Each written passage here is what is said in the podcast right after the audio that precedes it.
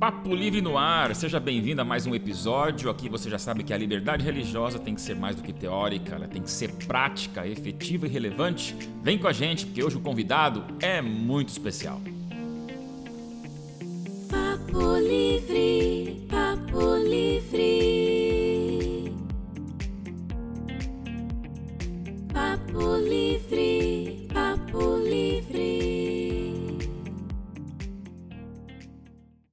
Muito bem, amigos, estamos aqui com mais um Papo Livre Grande Washington. A gente aqui já é da casa, mas hoje eu já vou cortar todo o assunto, a apresentação, deixar você introduzir os nossos, o nosso convidado. Que privilégio, que experiência. Vamos conhecer um pouquinho, porque pelo jeito é conversa que vai viajar o mundo, né? Na liberdade religiosa. já se torna um sorocabano. Olha ele tá aí, chegando na cidade. Aqueles que são de Sorocaba ou região, sabem que aqui tem uma coxinha muito famosa.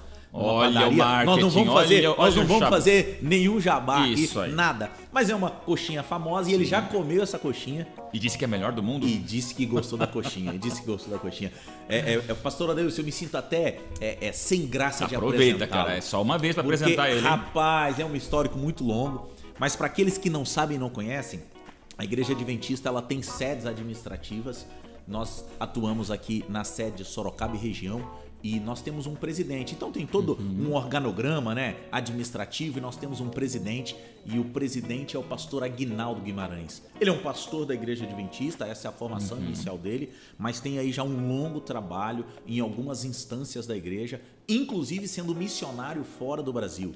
É professor, é da área da docência aí, já se Oi. liga conosco Olha no aí, podcast. Mas aqui é liberdade religiosa, hein? É liberdade ó. Mas nós vamos falar um pouquinho hoje sobre o pastor Aguinaldo, quem é ele, um pouquinho do histórico dele, né? E, e posteriormente nós vamos contar um pouquinho das histórias de vida e as vivências por esse mundo afora. Resumindo tudo, é o nosso chefe. É o nosso Então líder, hoje o nós nosso estamos chefe aqui, maior. nós estamos aqui com alguém muito especial e obrigado, pastor Aguinaldo, por estar conosco. Fala um pouquinho pra gente, pastor. Realmente, nos últimos momentos, a sua apresentação ela tem um, um caráter de novidade, porque a gente sabe que o pastor Aguinaldo estava ali na região leste da grande capital São Paulo e agora vem aqui para essa região sudeste do estado, pastor Aguinaldo. A gente sabe que a tua experiência, a tua história tem muito a ver com a liberdade religiosa, inclusive. Vamos lá, qual- como está o coração aí, pastor? Seja bem-vindo ao Papo Livre, que bom tê-lo com a gente. Muito obrigado, Adailson, Washington. É uma alegria estar com vocês e participando desse Papo Livre. É, de fato, estamos chegando, muito felizes. É, vivemos bons momentos ali na, na capital paulista, com a turma da Zona Leste, da Zona Norte. Mas é, quando escolhemos servir a Deus, a vida é assim, né? Chega o momento de ir adiante, servir outras pessoas. Então, você que ouviu falando que eu sou chefe, isso não procede. eu estou aqui para servir. Então eu sirvo ao Washington, eu sirvo ao Dailson e a todos os demais Essa é a aqui melhor da região. liderança que tem. Esse é o Já líder, é. esse é o líder. Tá bom. Ô, ô, ô, pastor Aguinaldo, aqui nós vamos até quebrar um pouco os formalismos. Então, eu chamei pastor Adeus, pastor Aguinaldo. Então, nós vamos falar Aguinaldo, Washington, Fica à vontade, Para tá? ficarmos bem à vontade, é, uma, uma resposta que talvez seja mais simples da vida do senhor. Quem é o Aguinaldo? Rapaz, que pergunta complicada, hein? Só? É assim, Papo Livre. O Aguinaldo Bom. mesmo, o Aguinaldo sem o blazer, o Aguinaldo sem as funções. Quem é o Aguinaldo pro pessoal conhecer? Rapaz, o Agnaldo é um carioca de nascença, mineiro de criação Eita, coisa boa. e capixaba de coração. Mas olha, Porque eu nasci no Rio, cresci em Minas Gerais, mas casei com uma capixaba. Aí sim. E tenho minhas origens ministeriais no Paraná. É, meu pai é pa- era paranaense e eu iniciei o meu ministério ali. Depois me tornei um pouco baiano, porque fui lecionar, já havia estudado lá e fui lecionar na Bahia. A Bahia. Faz E aí, a- agora pode o jabá. Aonde na Bahia? Rapaz, na região de Cachoeira, próxima feira de Santana. Como é que chama a faculdade lá, melhor. pastor? É a FADBA, antigo IAN. Trabalhamos lá. Minha filha nasceu ali. Legal. Foi registrada em Cachoeira. É uma baiana, na verdade é uma paranaense, mas registrada Que na Bahia. legal. E acabamos rodando muito, vivendo em muitos lugares. Eu sou uma pessoa simples, que gosto do que é simples e que tem muita alegria de ser pastor. esse sou eu, tenho meus hobbies, alguns eu não, não vou nem falar aqui porque eu não quero escandalizar ninguém. Ah, fala, pastor. Mas eu gosto Liberdade religiosa não escandaliza, não, É, pastor. Pode não falar. escandaliza? Não, pode falar. Tolerância não, não total. vou escandalizar, eu gosto de jogos. Olha aí. Eu gosto de jogos, eu gosto de jogo de tabuleiro e até alguns de computador. Olha aí, Quando tenho um tempo livre, eu me divirto assim. Começou esse hobby por causa do meu filho. Quando ele começou ali na ser juvenil e ele começou com uma paquerinha e eu fiquei muito preocupado com a paquera.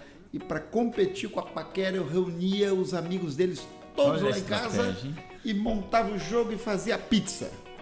E aí ele abandonava a Ganhou da menina, paquera? ia Ganhou da paquera? Ganhei da paquera. Com isso eu dei um time a mais para ele começar a namorar. Pra ele amadurecer. É, e ele virou aí o meu parceiro, meu amigo, brincávamos juntos, jogo de tabuleiro e jogo de computador. Só que o danado, né? Cresce, casa, vai-se embora. Então agora eu me viro sozinho. Então, mas gosto muito de ler, esse talvez seja o meu principal hobby. Normalmente eu leio em média um livro e meio a dois por mês. É a média que eu mantenho, cerca de 20 livros no ano. É o, talvez a coisa que eu mais gosto de fazer no tempo que me sobra, no tempo que eu consigo ter, é ler. Depois, preciso desenvolver um novo hobby que a esposa está pedindo com muita veemência e eu estou me empenhando agora, que é praticar exercício de maneira assim Regular. diária, regular. Em Sorocaba você vai conseguir. O Parque Campolim o aguarda. Fala da esposa. O senhor tem a esposa, o senhor falou do filho e também tem uma filha. Isso. Tem uma esposa, eu já mencionei que ela é. Ela é capixaba de nascença, mas viveu muitos anos no Rio de Janeiro. A criação dela foi no Rio de Janeiro. Os meus filhos são criação, são paranaenses, passaram boa parte da infância, depois foram para Bahia e da Bahia foram para as Filipinas, viveram um bom tempo lá. Mas o meu filho já é formado, ele é pastor, atua como pastor, mas tem formação em tradutor e intérprete também.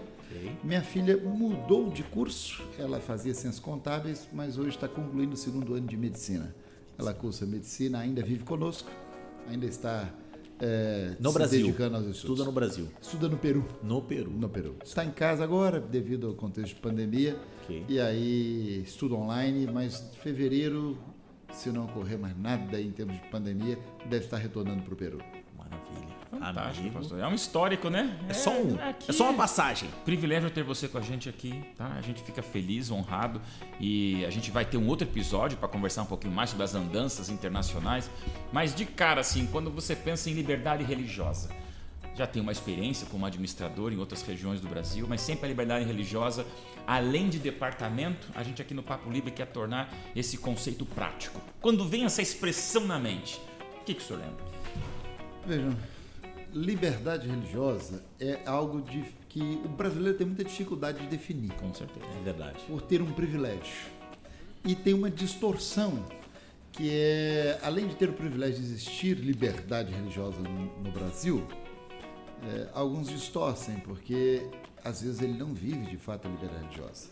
Ele quer viver a liberdade religiosa dele, mas esquece que a verdadeira liberdade religiosa não é só a sua, mas é do teu semelhante também. Eu preciso ser respeitado naquilo que eu creio, na minha crença, direito de adorar a Deus em cima do que eu creio. Mas eu só tenho liberdade religiosa de fato, ou ela só existe de fato, e eu só creio no que de fato é liberdade religiosa se eu também externo isso para o meu semelhante. Eu preciso respeitar o que pensa diferente de mim, o que tem crença diferente de mim. Isso não significa que eu não tenha convicções Claro. e que eu não possa argumentar em prol das minhas convicções. Mas significa que eu tenho que respeitar e dar direito a quem pensa diferente de mim. E para mim isso é liberdade religiosa. E é oriunda de Deus. É oriunda do que Deus concedeu ao ser humano, que nós comumente chamamos de livre-arbítrio. Deus respeita a decisão do ser humano. Quem sou eu para não respeitar a crença do meu semelhante? Para mim, liberdade religiosa é respeito e direito de se crer e de se viver o que se crê. Você e o seu semelhante. Aí já, já tem que grifar, né? O senhor é um pastor por formação. O senhor trabalhou no Brasil, trabalhou também fora do Brasil. Nós estamos falando de contexto do Brasil, porque depois nós vamos falar das andanças. O que o senhor enxerga é, enquanto o brasileiro, e o senhor, o senhor trouxe uma, aí uma, uma, uma ideia muito legal, o brasileiro talvez ele não enxergue tão legal porque ele tem tanta liberdade que ele não valoriza.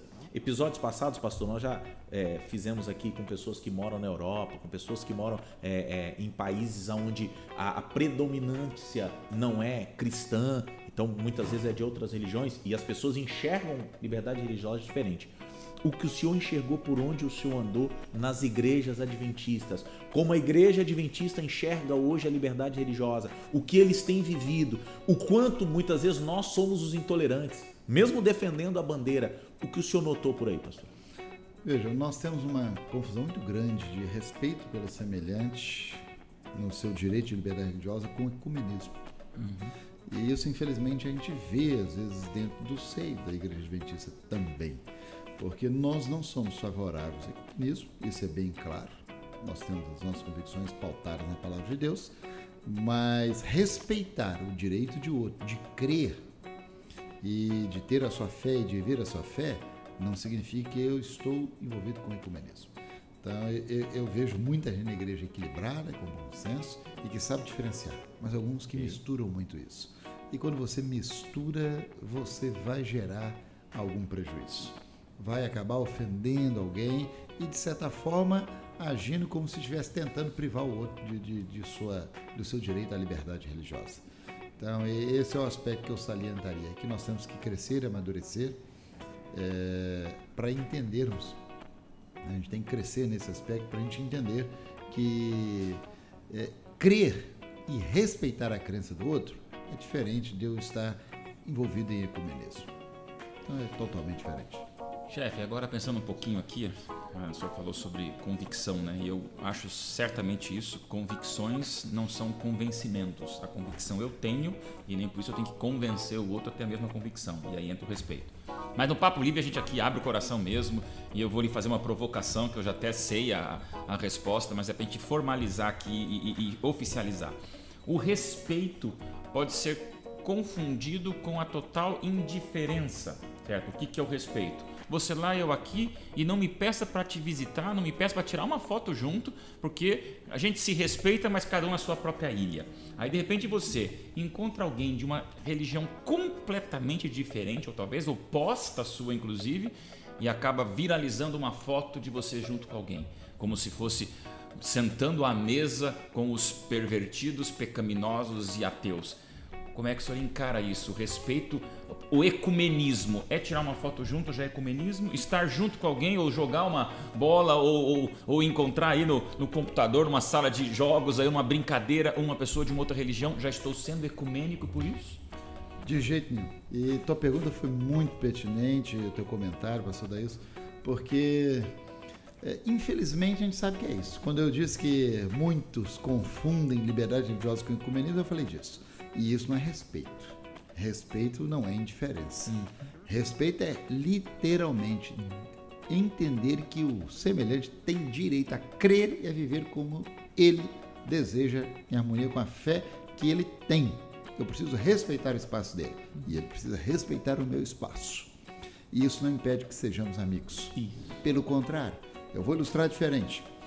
Jesus foi muito acusado de se envolver com publicanos, com pecadores, com de comer e beber na casa dos pecadores. Jesus tinha amizade com os pecadores. Nós poderíamos ilustrar neste aspecto. Eu preciso ter amizades com quem pensa diferente de mim. Não há nenhum problema e não significa que eu estou fazendo ecumenismo. Então quer dizer que Jesus estava se tornando pecador? ao desenvolver amizade, ao entrar na casa de pecadores, ao comer com pecadores? De maneira nenhuma. Pelo contrário, estava até, ao estreitar laços, tentando abrir horizontes. E se eu tenho convicções, eu preciso respeitar o meu semelhante, mas às vezes eu quero que o meu semelhante tenha oportunidade de entender porque eu creio como eu creio, respeitando a crença dele. E eu só vou conseguir que outros entendam porque eu creio como eu creio, porque eu tenho a fé que eu tenho, se eu respeitar a fé do meu semelhante e ao desenvolver amizades, tanto eu tenho a oportunidade de entender o porquê da fé dele, como ele tem a oportunidade de entender a minha fé. E nós não devemos fazer um proselitismo antiético, mas compartilhar a fé que temos é um direito também da liberdade religiosa, de eu posso externar aquilo que eu creio porque eu creio. desde que eu respeite a decisão que o meu semelhante tem. Eu só consigo que o outro entenda se eu demonstrar esse respeito e desenvolver amizades. Meu chefe, eu sempre uso um exemplo, já usei em outros episódios aqui, quando fala sobre ecumenismo. Ecumenismo é negociação de fé, né? Nós não acreditamos nisso. Nós vamos conviver, nós vamos ter vínculo, nós vamos ter amizade, mas nós não vamos deixar de crer como cremos.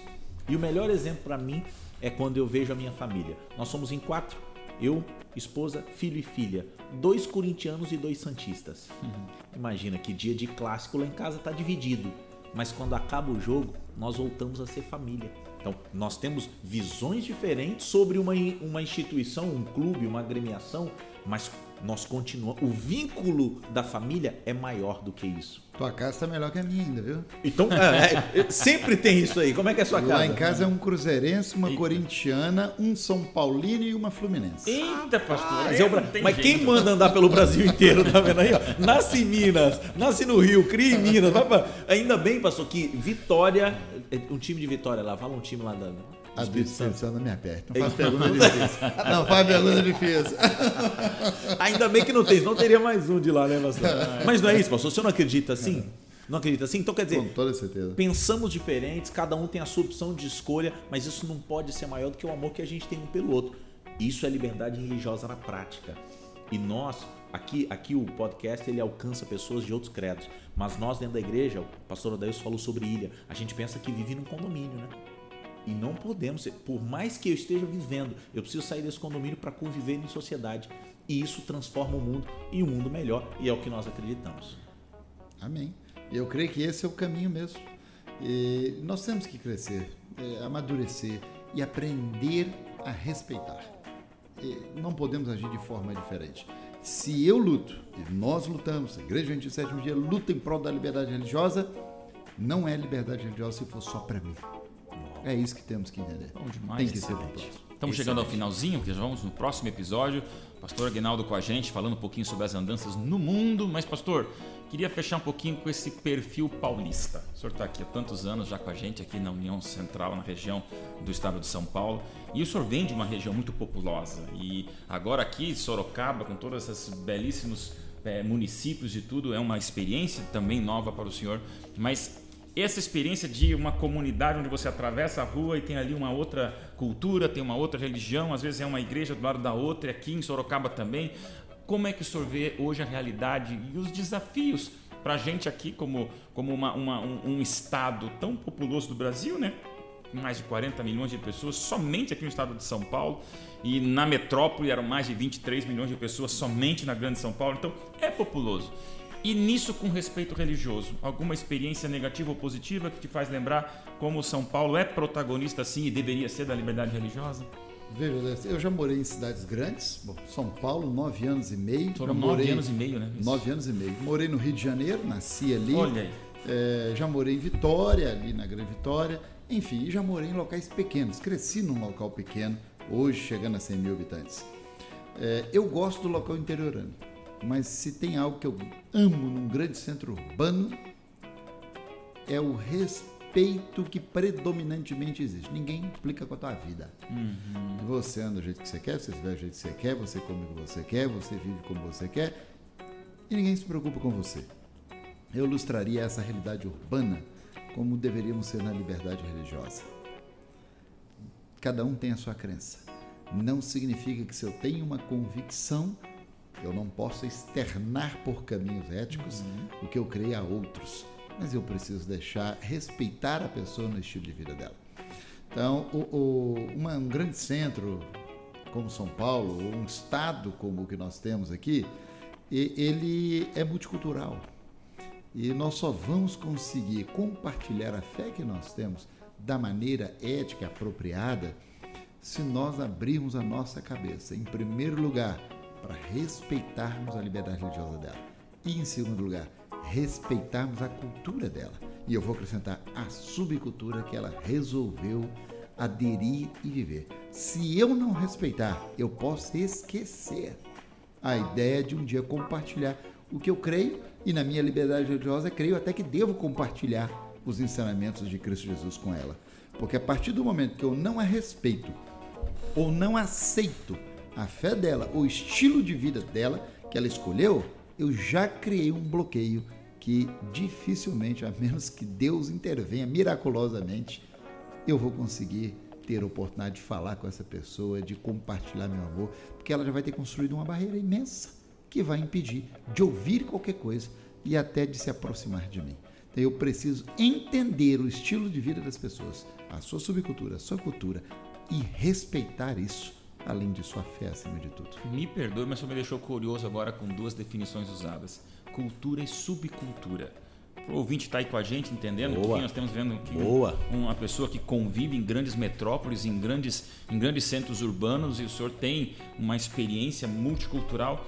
É, mata essa curiosidade, porque a definição de subcultura seria inferior, seria submisso, seria Não. pior? Não, esse é um fenômeno de umas décadas para cá, onde que você não tem mais uma cultura predominante.